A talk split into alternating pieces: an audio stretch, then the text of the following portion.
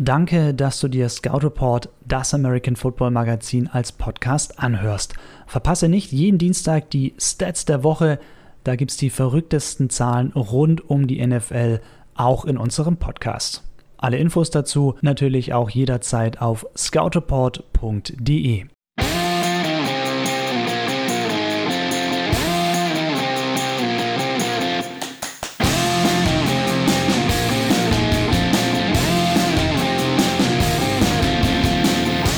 Hallo und herzlich willkommen zum Scout Report Podcast.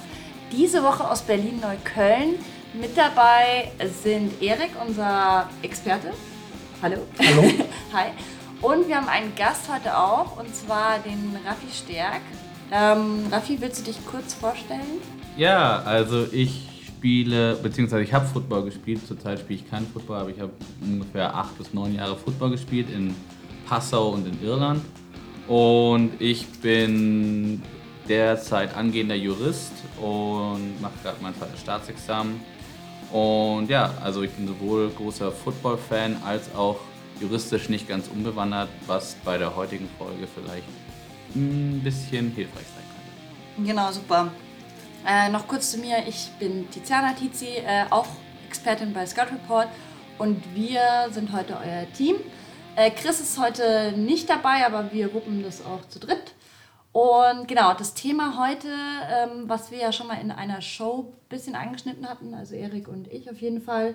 Ähm, es geht um straffällige NFL-Spieler, ähm, auch um das ganze Justizsystem äh, hinter der NFL.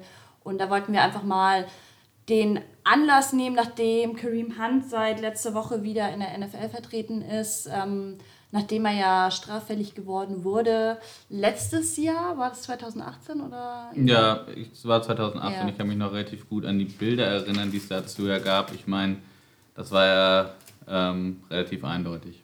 Ja, man hatte TMZ, also dieser, dieser Website, dieser, die kaufen immer diese Überwachungsvideos auf, mhm. äh, publizieren die dann und zeigen damit eigentlich, äh, wie die NFL oder wie die Spieler sich auch privat verhalten. Ray Rice war das Beispiel 2014.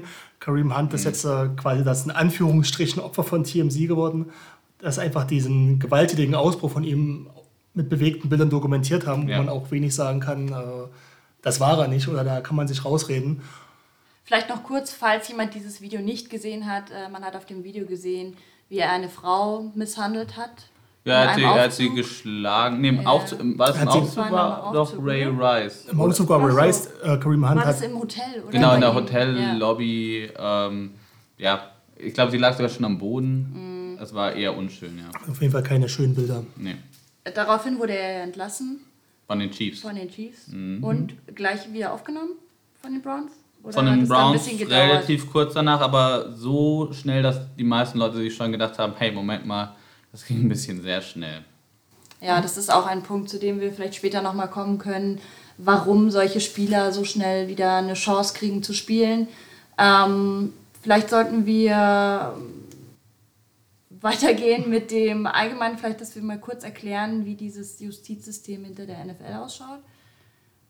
Ja, da war äh, die Deflategate-Entscheidung ja so berühmt und berüchtigt sie auch gewesen sein mag, vergleichsweise erhellend weil der Grund, warum diese Suspension für Tom Brady, diese vier Spiele, tatsächlich ähm, aufrechterhalten wurden, nachdem ja die Patriots da vor den Gerichten gegen geklagt haben, war nicht, dass die Gerichte zu dem Entschluss gekommen sind, dass diese Suspension deswegen gerechtfertigt ist, weil das zweifelsfrei bewiesen sei, sondern weil die NFL als Arbeitgeber letztendlich das Recht dazu hat, ihre Spieler zu suspendieren, egal ob das jetzt mit dem Niveau, mit dem Strafgericht rangehen würde, bewiesen ist, sondern wenn die NFL zu dem Entschluss kommt, dieses Vergehen liegt vor, dann darf sie, wenn es nicht innerhalb von Willkür liegt, auch suspendieren.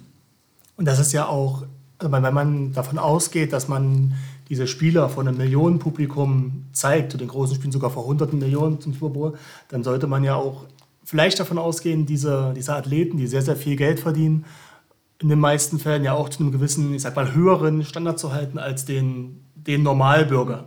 Ja, und hat auch die Strafen vollstrecken zu können.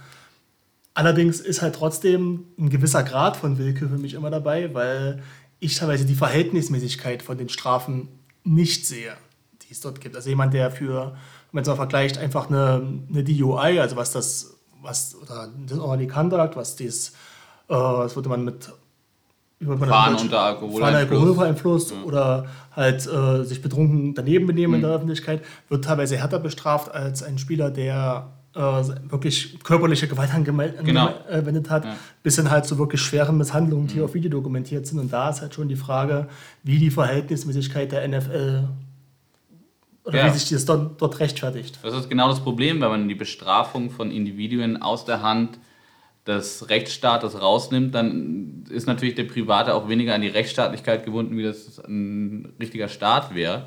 Und wo es halt bei einem Staat Gesetze gibt, die bestimmte Bestrafungsrahmen vorschreiben, wo sich der einfache Bürger danach richten kann, okay, für das und das kriege ich ungefähr die Strafe, ist das bei der NFL nicht so. Man hat teilweise echt das Gefühl, dass Roger Goodell oder wer auch immer dafür zuständig ist, so ein großes Glücksrad dreht und am Ende kommt irgendeine Strafe dabei raus.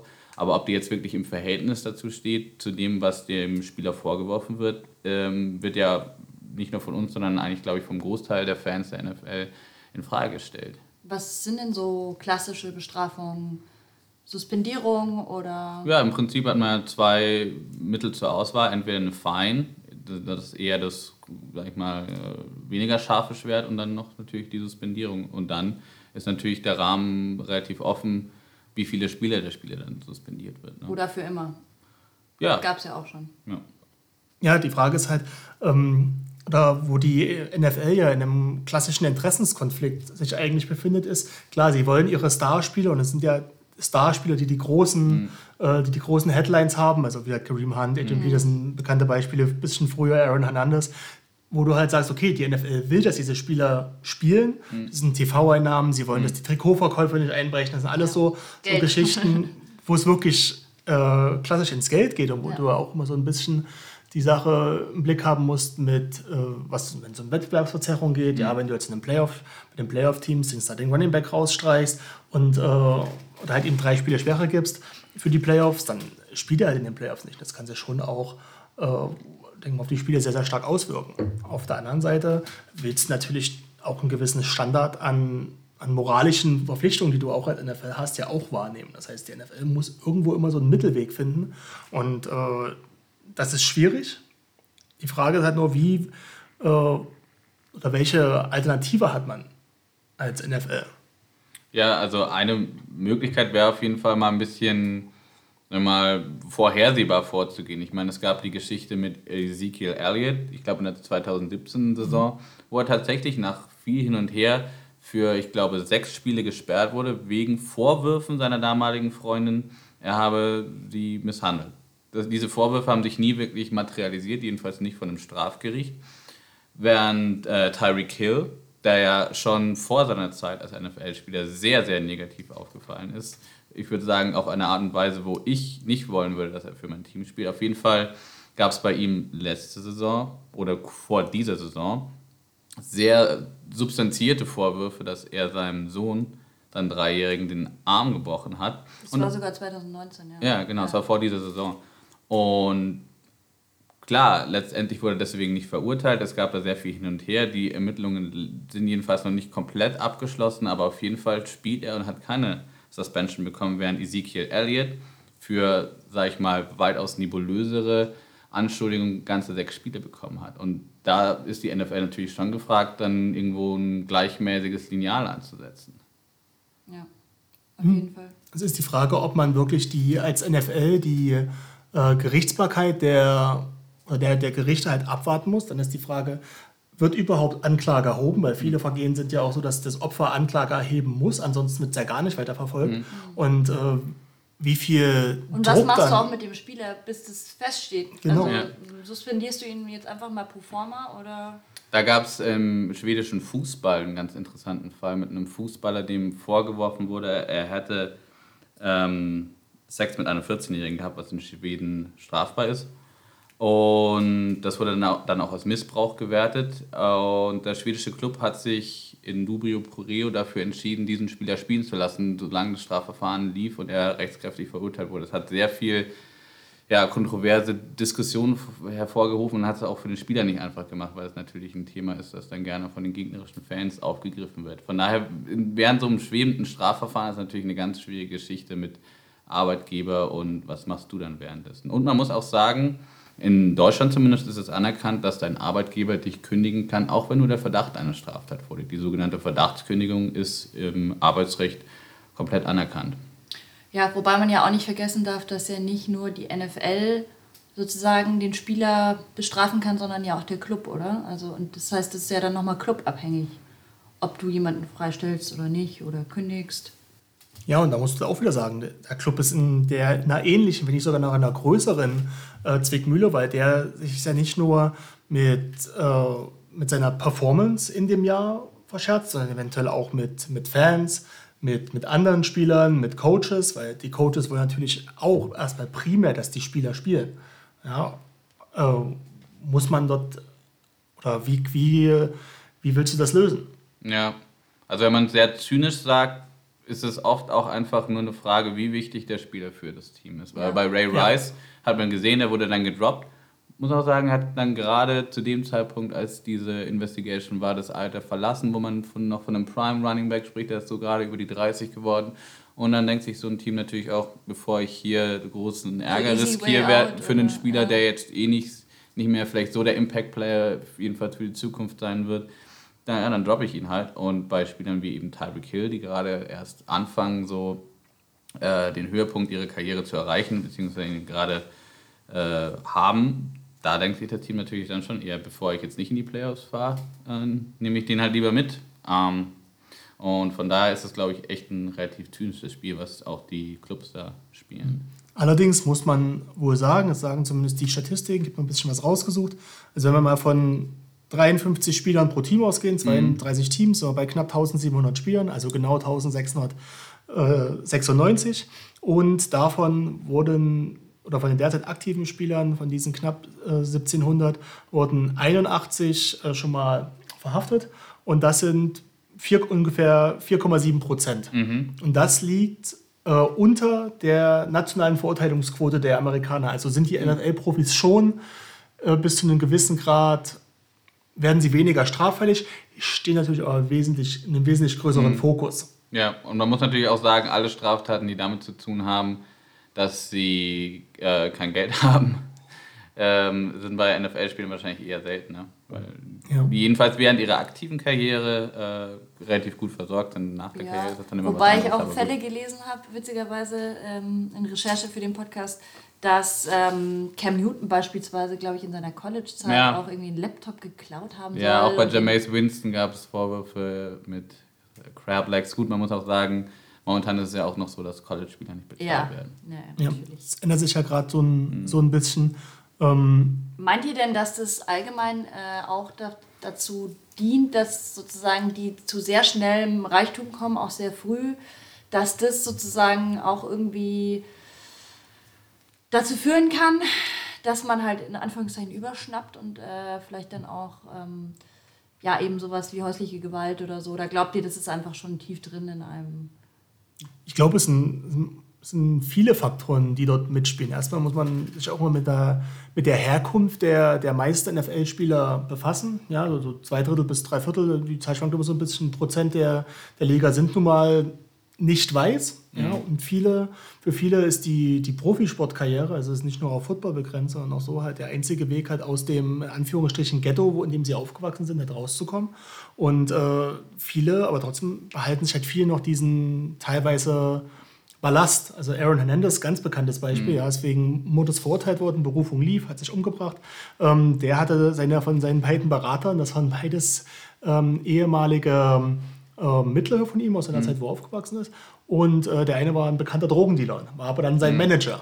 Ja. Der war aber komischerweise dann dafür da, ihn zum großen Teil zu beruhigen, wenn er mhm. mal ausgerastet ist in solchen Meetings. Aber ich glaube, dass es halt wirklich schwierig ist, ohne dieses, diesen, diesen kompletten Topf der, äh, des amerikanischen sozioökonomischen Verhaltens, was dort auch immer sehr, sehr großen Einfluss hat, aufzumachen, das halt äh, zu verallgemeinern. Klar, also da ist natürlich dann auch auf der Spieler gefragt, wenn er merkt, dass er so ein toxisches Umfeld um sich hat, das vielleicht hinter sich zu lassen. Aber ich denke, wenn du darin aufgewachsen bist und, und die einzigen, sage ich mal, in Anführungsstrichen echten Freunde, die du glaubst zu haben, aus dem Umfeld kommt, weil spätestens ab dem Zeitpunkt, wo du Geld hast oder die Leute merken, du wirst bald Geld haben, kriegst du sehr viele falsche Freunde um dich mhm. rum. Und deswegen werden dann wahrscheinlich trotzdem Freundschaften noch aufrechterhalten zu Leuten aus dem äh, ehemaligen Umfeld, auch wenn es vielleicht auch nicht unbedingt immer die äh, gesündesten Beziehungen sind.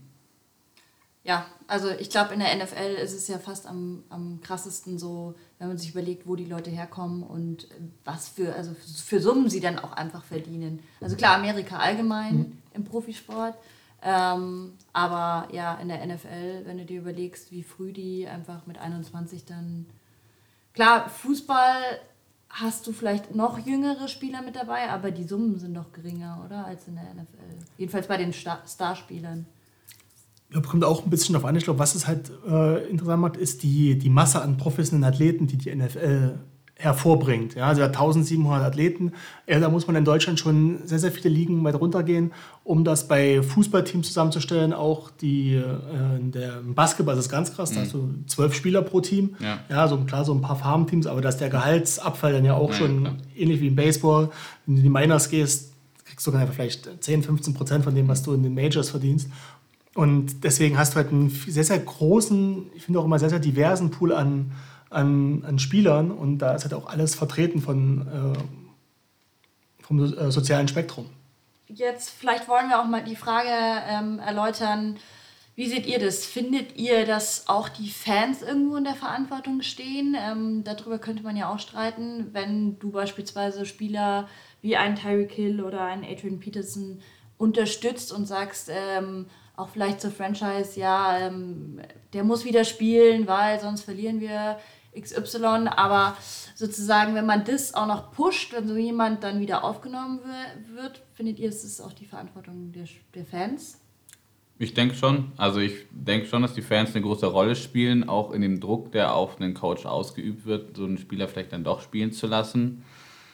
Und das ist jetzt natürlich eine persönliche Meinung, aber ich würde lieber nicht in die Playoffs gehen, als zum Beispiel mit einem Tyreek Hill im Team zu spielen, weil du willst dich ja auch irgendwie für dein Team freuen und das fällt mir relativ schwer, wenn ich daran denke, weswegen er schon äh, rechtskräftig verurteilt wurde. Ganz abgesehen von den Vorwürfen, die jetzt im Raum stehen. Ähm, und ja, wir haben vorhin auch schon über Colin Kaepernick geredet. Der Grund, warum den kein Team einstellt, ist nicht, dass er nicht zumindest das Zeug hätte zum Backup-Quarterback. Das ist der Grund, da, weil die Owner Angst haben vor den 40, 50 Prozent der Fans, die seine Message nicht verstanden haben und ihn für einen Vaterlandsverräter halten. Und ja, klar, natürlich haben die Fans eine riesige Rolle darin, wie sich das Team gestaltet und welche Spieler sie aufnehmen.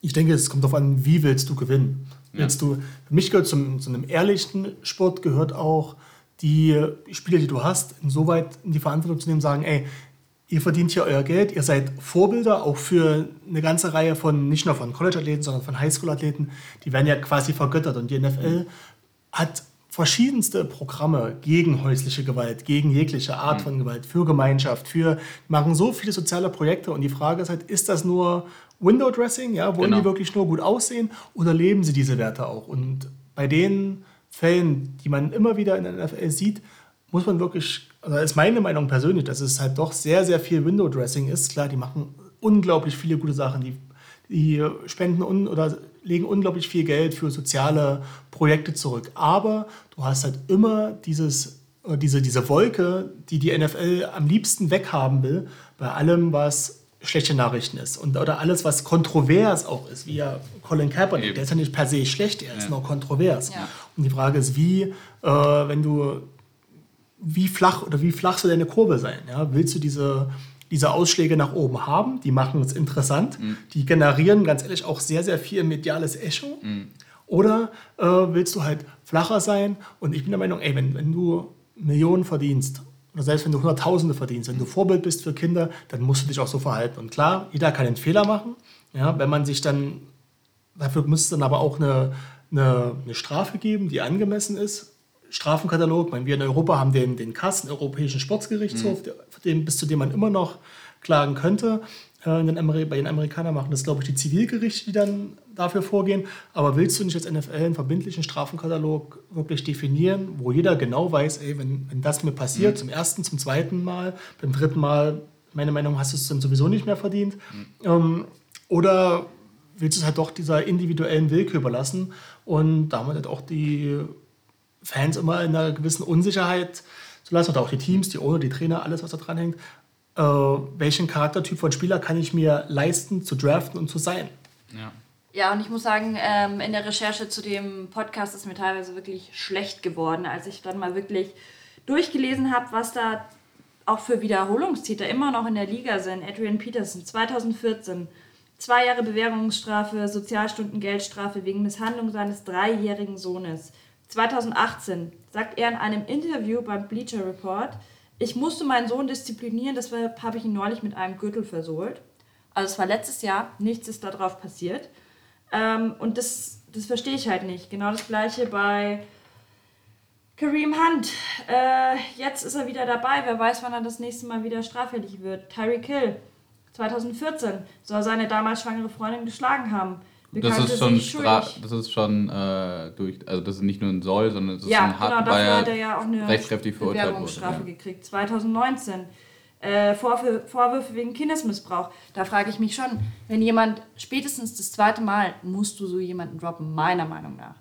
Also ich finde, du kannst am Anfang noch sagen, ja, äh, im Zweifel für den Angeklagten, wenn er jetzt noch nicht ver verurteilt ist, vielleicht auch äh, offiziell durch Gerichte, dann kannst du noch sagen, äh, okay, ich stehe hinter dem Spieler, aber spätestens nach dem zweiten Mal und wenn er auch noch verurteilt wurde, kann ich man muss auch so jemand doch nicht tragbar, ja. oder? Also ja, man muss, glaube ich, auch ganz unterscheiden zwischen, ich sag mal, geringeren Vergehen. Da mhm. sehe ich halt wirklich äh, Substance Abuse, also alles, was, was ingehend.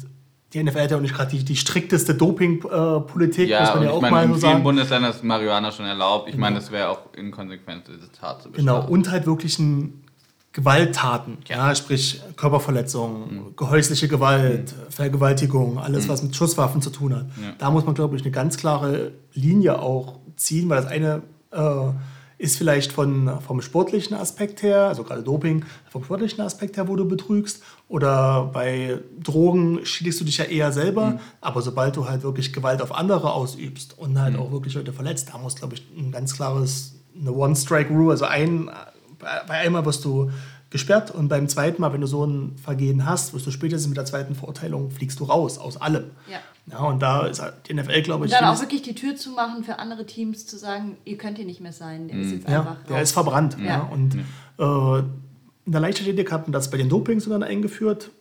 Hat auch noch nicht so viel gebracht, weil es ja doch, ähm, ich glaube, da auch sehr, sehr auf die Kontrollsysteme ankommt. Aber wenn ich mich auf zwei Gerichtsurteile stützen könnte von, von einem Spieler, mhm. okay, dann wäre er für mich raus. Also im Fall Adrian Peterson nach so einer Aussage, die er öffentlich gegenüber einem Journalisten tätigt, das kannst du eigentlich, da verstehe ich nicht, warum er überhaupt jetzt noch bei, bei Washington und bei äh, den Redskins damals noch gespielt hat.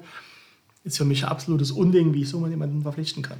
Vor allem, wie du schon gesagt hast, Raffi, vorhin, es ist einfach nicht ähm, konsequent, weil äh, die Statement, äh, es gab ein Statement damals von der NFL 2014 nach der ersten Verurteilung von Peterson, wo sie gesagt haben, wenn es keine erneute Verfehlung gegen das Gesetz oder die Verhaltensregeln der Liga gibt, dann darf er halt weiterspielen. Und jetzt gab es halt schon wieder im Grunde eine, zumindest eine äh, Verfehlung von den Verhaltensregeln der Liga, weil es kann ja nicht im Sinne der Liga sein, wenn du sagst, äh, ich versohl meinen Sohn mit einem Gürtel. Ja, ich glaube, das ist aber auch der Grund, warum es so schwierig ist, da wirklich einheitliche Regeln herzustellen, weil die, die Szenarien so vielgestaltig sind. Also in dem Szenario hat er jetzt in einem Interview was gesagt, dass, dass Ermittlungen da laufen, habe ich jedenfalls nicht gelesen.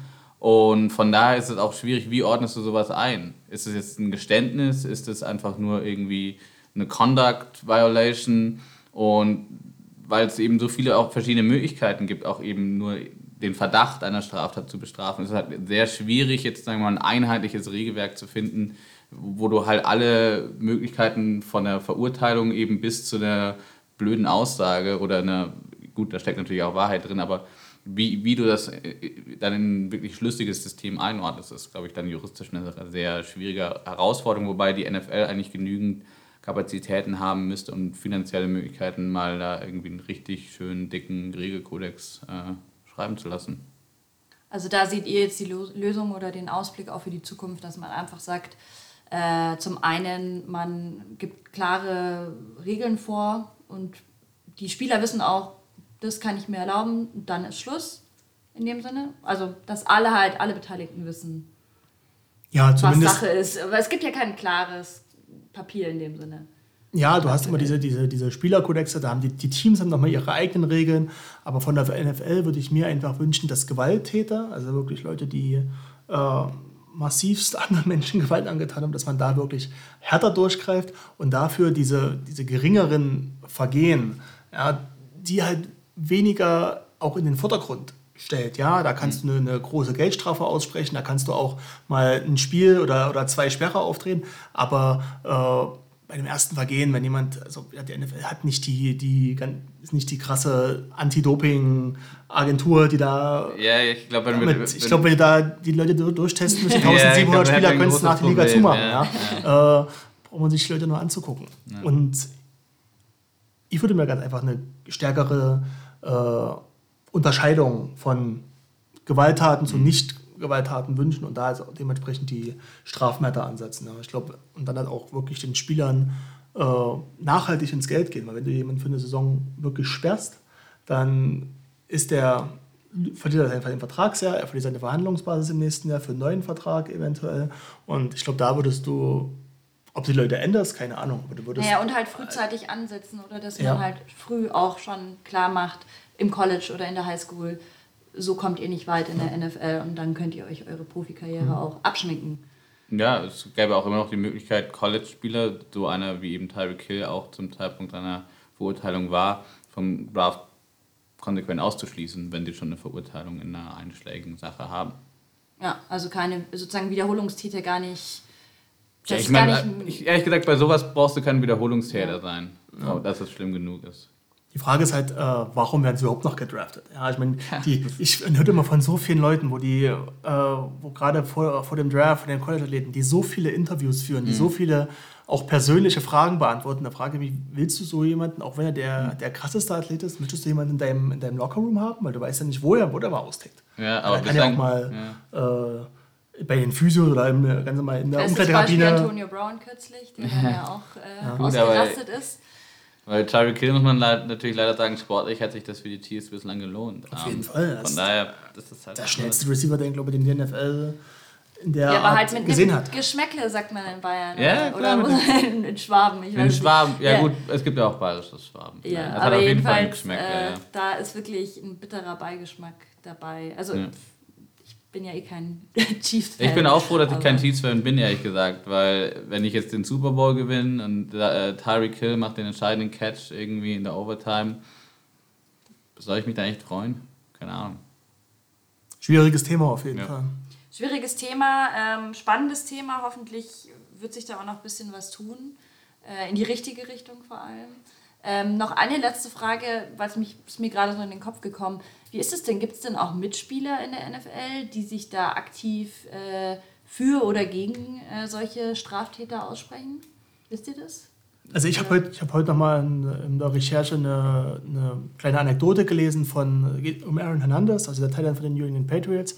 Und da hat sich äh, Tom Brady lange mit äh, Tim Tebow unterhalten. Tim Tebow war sein Quarterback am College, äh, Florida University.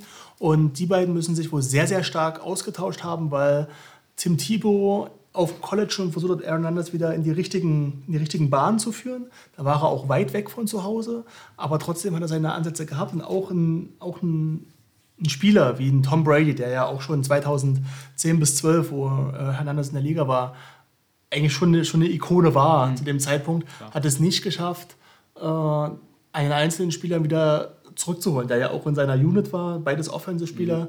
Und ähm, ich glaube, du hast als, als Mitspieler nur so einen gewissen, einen gewissen Einfluss, weil du kennst ja auch nicht von jedem deiner Mitspieler die gesamte Hintergrundstory. Mhm.